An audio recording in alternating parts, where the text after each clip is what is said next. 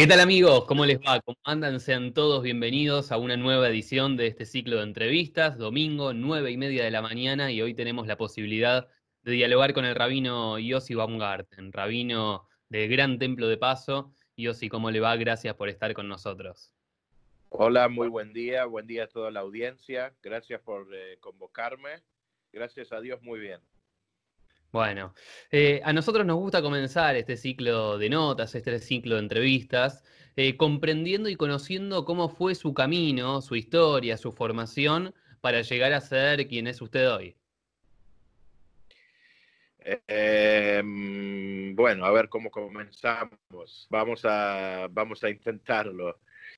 Eh, mi abuelo es el primer emisario del Rebe de Lubavitch a la Argentina, es que prácticamente fundó Jabat Lubavitch en la Argentina, pero eh, antes que eso yo no nací en Argentina, nací en Nueva York. Mi mamá es argentina, mi papá es americano y venimos de familia de casi 5 o 10 generaciones seguro de rabinos uno tras otro, uno tras otro y de, de, mm, aparte de rabinos que se ocupaban de ser Hazán y de ser Shohet, que es matarife ritual, los que cantan en el templo. Prácticamente que de chiquito uno mama lo que es eh, la rabinitud, el, el, ser cantante litúrgico, etc. Y lamentablemente en el año 78 mi abuelo fallece y el, cuando yo tenía más o menos tres años y medio, cuatro, y el rebe de Lubavitch le dice a mi papá que venga a Argentina, entonces venimos a Argentina, entonces yo estudié de cuatro, cinco años más o menos hasta los quince y pico en Argentina. Después, después estudié un año en Israel. Mm. Después, por eso también fue por orden del Rebe de Lubavitch que me dijo, y después también me dijo que vaya a Nueva York, que estudié en 91, 92, 93 y 94 en Estados Unidos, y después en mediados de 94 y 95 nos enviaron de la Yeshiva a Caracas, Venezuela, como emisarios con un grupo de chicos, donde ahí había una sinagoga en un barrio llamado Altamira, donde fue mi primer, por decir así, performance como rabino a mis 19 años, eh, sin el título. Eh, yo me recibo a los 20, 21 años en la sede central de Chabad en 770 y bueno, de 20 para, para 21 años eh, me recibo de rabino, también me caso, vivo un año, un año y medio casi en Estados Unidos, después vine para Buenos Aires. En el año más o menos 98-99 trabajé para Jabal Dubavich Argentina hasta el 2001 más o menos. Eh, después empecé a trabajar, trabajar con Juventud. Tengo tres hijos. Mi hijo se llama Menaje Mendel, mi hija Jaya Mushka y mi hijo más pequeño, que ya no es tan pequeño, tiene 16 años, Shalom Berber. Y bueno, mi hijo ya se recibió de, rabino, él tiene 19 años, ahora ya tiene 20, se recibió a los 19, está estudiando para, para juez rabínico. Em, y yo tuve varios trabajos y en el 2010 me ofrecieron ser rabino del Templo de Paso, era un desafío muy grande. Eh, y bueno, del 2010 soy rabino en el Templo de Paso. Eh, en, mientras revalidé todos mis, eh, mis, como se dice, títulos rabínicos en el rabinato de Israel, que son varios títulos, digamos, que te dan, hasta te dan el título máximo de rabino y también un permiso especial que se renueva cada tres años para poder hacer casamientos en Argentina que sean válidos para la renovación del, para, para que sean válidos en el Estado de Israel por el rabinato de Israel y aprovecho a agradecer al Gran Templo Paso y a la comisión que me permitió hacer estos viajes a Israel para hacer los exámenes, etcétera. Y bueno, desde el Gran Templo de Paso nos dedicamos a la acción social, nos dedicamos aparte con eh, mi colega Rabino Groisman a dar clases a la gente. Tenemos también todos los viernes cenas sabáticas, bueno, hasta que pasó esto del coronavirus y eh, también tenemos cuando, cuando es las grandes altas fiestas y celebraciones judías como PESA, que Rosh Hashanah, gente que viene al templo a comer, este año bajo las eh, leyes de higiene del gobierno de la ciudad y con un empresario que tiene permisos, hicimos viandas especiales y se la dejamos en la puerta a la gente que necesitaba con todos los cuidados necesarios para tener un buen ceder este pesa. Bueno, ahora que estamos en cuarentena ya hace casi 40 días, 30 y pico de días, estamos eh, dando clases, eh, yo por mi parte Facebook Live todas las noches y dando mensajes de ánimo a la gente y hay gente que necesita mucha ayuda y estamos para eso. Y también soy estudiante de psicología desde el año 2012 2013 en la Universidad del Salvador.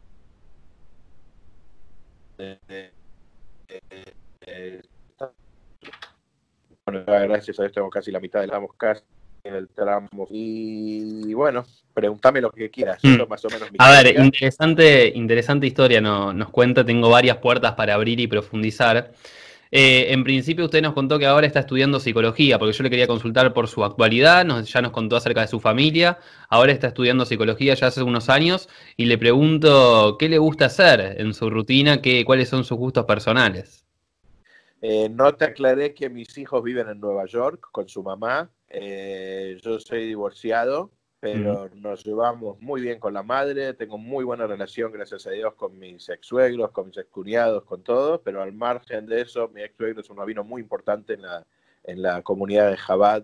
Em, y al margen de eso, eh, la rutina mía es me levanto a la mañana, rezo Shaharit, y las mañanas que curso en la USAL voy a la USAL, luego voy al templo, eh, también me ocupo, me ocupo de, la capellanía, que significa de ir a visitar a gente que está presa eh, y los que son de la colectividad judía llevarles comida kosher y darles ánimo. Y me toca visitar judíos y no judíos. Y, y como se dice, bueno, todas las actividades que hace un rabino, dar clases. Parte de su actividad, perdón, ¿eh? profundizo ahí, abro esa puerta parte de su actividad es ir a darle comida kosher a los judíos que están presos. ¿Cuántos judíos hay presos más o menos? No es, no es, comida física hasta que sale el permiso del juzgado y el servicio penitenciario les da, pero en el caso de que el servicio penitenciario no les da, si les llevo también comida kosher, también les llevamos para pesas, insumos, eh, artículos religiosos mientras nos permitan el servicio penitenciario. ¿Cuántos presos judíos hay? Sí, o cuántos conoce usted y en qué, en qué cárceles, porque eso es algo interesante que no, no muchos conocen. He conocido en muchas cárceles y he ido durante muchos años, incluso antes de ser rabino del Templo de Paso, porque tengo vocación, incluso en Estados Unidos, para hacerlo. Em, pero eh, conocí en, en, la cárcel de Dolores, en la cárcel de Mar del Plata, en la cárcel de Córdoba, en la cárcel de Seiza, en Marcos Paz, en Devoto, en La Plata, varios, varias unidades que, en la cárcel de mujeres que fuimos a ver, o sea, varios lugares, fuimos a leer Meguilá también en Puri, fuimos a darle ánimo, la gente que está encerrada, como bueno, ahora ya toda la gente que cree que está privada de su libertad porque está eh, priorizando su vida, puede ser que está limitada en cuerpo, pero no en mente y no en corazón. Entonces, bueno, tratar de hacer reflexionar para que se use ese tiempo para, para cosas buenas y para, para poder mejorar como ser humano. Mm. Preparando la entrevista me atreví a indagar un poco acerca de su persona, leer un poco eh, y también estar en contacto con gente que lo conoce. Y tanto lo que yo leía como aquello que me respondían eh, tenía que ver con una de sus cualidades principales, que es la de escuchar, ¿no? Usted es una persona que se caracteriza por escuchar mucho a las personas.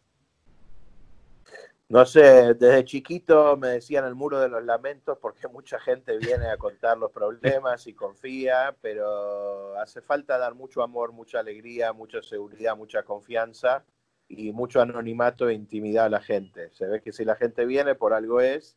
También me olvidé de decir que tengo un grupo de chicos jóvenes que los llamamos Unzerminien, que aprovecho y les mando saludos, que son todos chicos eh, muy buenos, que vienen todos de casas eh, religiosas y que armamos un minyan muy lindo. Y, el Gran Templo Paso nos da también el espacio como, como para que podamos hacer el Minyan y todo, así que nuevamente agradecer, siempre uno no puede hacer las cosas solas, ¿no? Gracias a la comisión que la encabeza su presidente, el señor Pedro Bucchi, y la comisión directiva, el, señor Eddie Erzenkraut y la secretaria Julia, y la secretaria Verónica, y el señor Gustavo Witkop y el señor Jorge Delchuk, que están todos muy dedicados para que el templo pueda seguir adelante. Gracias a la ayuda podemos este, seguir adelante con nuestras tareas con mucho amor. Mm. Em, a ver, le consulto por el rabino, el rol del rabino en esta época tan importante, porque usted decía recién que, por ejemplo, está comenzando a dar clases y cursos a través de Facebook. Eh, entonces tomo eso como ejemplo para consultarle. Eh, el rol del rabino es un rol que se ha ido ayornando con el correr del tiempo, que se tiene que, digamos, eh, acomodar y acostumbrar a la época en la que se vive, ¿no? Cada rabino tiene su desafío, cada rabino tiene su comunidad, cada rabino se dedica a lo que mejor sabe hacer. No todos los eh, rabinos se destacan en ciertas virtudes.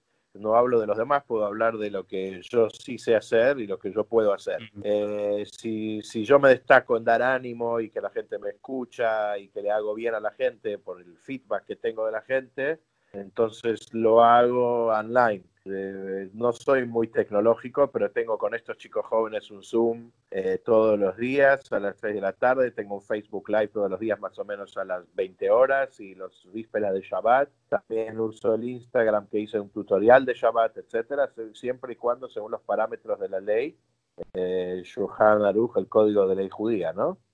Mm. También hicimos hace Em, hace poquito un debate sobre la película no ortodoxa que salió ahora en Netflix, la gente quería hacer preguntas, etcétera. Bueno, todas estas cosas que nos posibilita el Internet, que es una herramienta que Dios nos dio para poder usarla de manera buena, como todas las cosas. Uno puede usar eh, las herramientas para algo bueno y para algo no tan bueno también. Hmm. Déjeme consultarle por la Kabbalah, eh, seguramente hay mucha gente que está del otro lado escuchándonos o viéndonos y no sabe ni siquiera qué es la Kabbalah. Entonces, primero le consulto qué es y después que nos cuente su relación con la Kabbalah, su, interpretación y su rol de eh, profesor de Kabbalah, ¿no? Que, está muy relacionado. Yo no me considero un profesor de Kabbalah.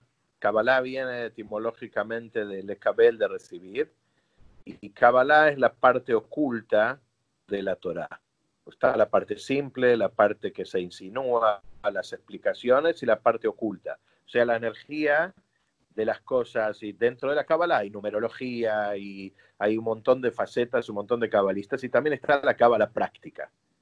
O sea, nosotros nos dedicamos a poder entender la cábala a través del hasidismo, que eso es lo que hizo Rabbi Israel Bar Shem Tov cuando fundó el hasidismo, agarrar los pasajes de la Kabbalah que no se entienden y hacerlos fáciles o hacerlos con, esfuerzo que puedan entender toda la gente para poder eliminar nuestro ego, para poder eh, acercarnos más a nuestro tikkun, nuestra corrección y hacer las cosas que podemos hacer.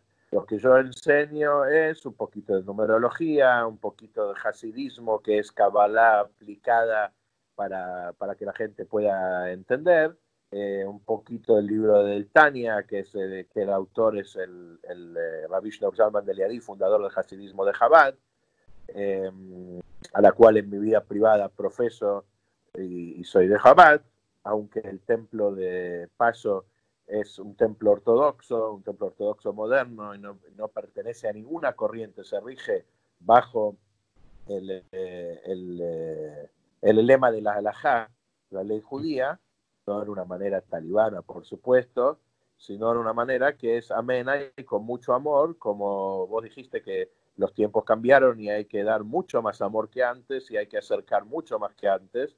No se le puede imponer a nadie nada, ¿no? Entonces hay que acercar la Torá, acercar a las criaturas y acercarse a la gente con mucho amor, con mucha alegría, con, con mucha humildad. Ahora, no quiero, no quiero profundizar demasiado, pero digo, ¿por qué usted dice que en esta época hay que dar mucho más amor eh, que antes? ¿Qué observa o qué, qué, experimenta en la sociedad? Porque veo, veo que la, la, educación en general, global, está pasando por un momento de cambio muy grande y todo se rige, obviamente, con sus límites correctos, pero todo se rige por el amor. El amor rige todo. Y como lo dice también nuestro sabio, si amarás a Dios.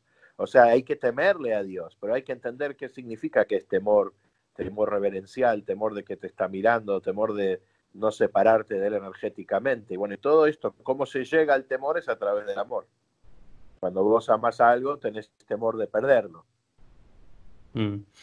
Le hago una pregunta sobre su, intimidad, pero es interesante. ¿Por qué estudió o decidió estudiar psicología? ¿Tiene algo que ver con la relación mente, alma y cuerpo o nada que ver? Estoy errado. Justamente porque creo que eh, rabinos tienen que tener una herramienta como para poder entender problemas que la gente le viene y les plantea.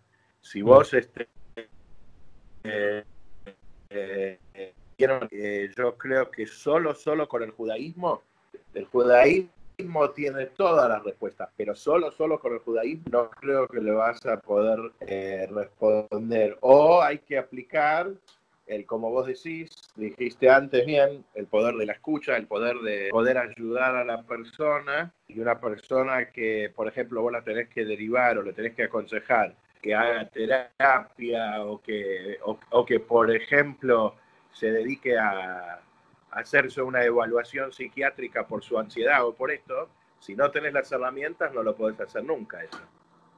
Claro. Eh, ya para agradecerle, eh, estamos viviendo y atravesando un momento muy especial donde una pandemia está azotando el mundo, estamos en cuarentena en Argentina y en muchos países del planeta. Eh, ¿A usted qué reflexión le merece todo esto que estamos atravesando? ¿Lo ve como una crisis? ¿Lo ve como una oportunidad, como un desafío? Yo creo que es un poco de cada cosa. Creo que cada crisis es una oportunidad. No, no sé por qué está pasando esto, no tengo, no tengo los motivos como vienen otros si quieren decir pasa esto por esto, por lo otro. Lo que sí sé es que cada uno tiene el momento la posibilidad de mejorar, mejorar su alrededor, mejorar el orden de las prioridades, que eso significa que si antes... Eh, corríamos atrás del celular y perdíamos el contacto de las reuniones cara a cara, el contacto con la familia, el contacto con las cosas que queremos.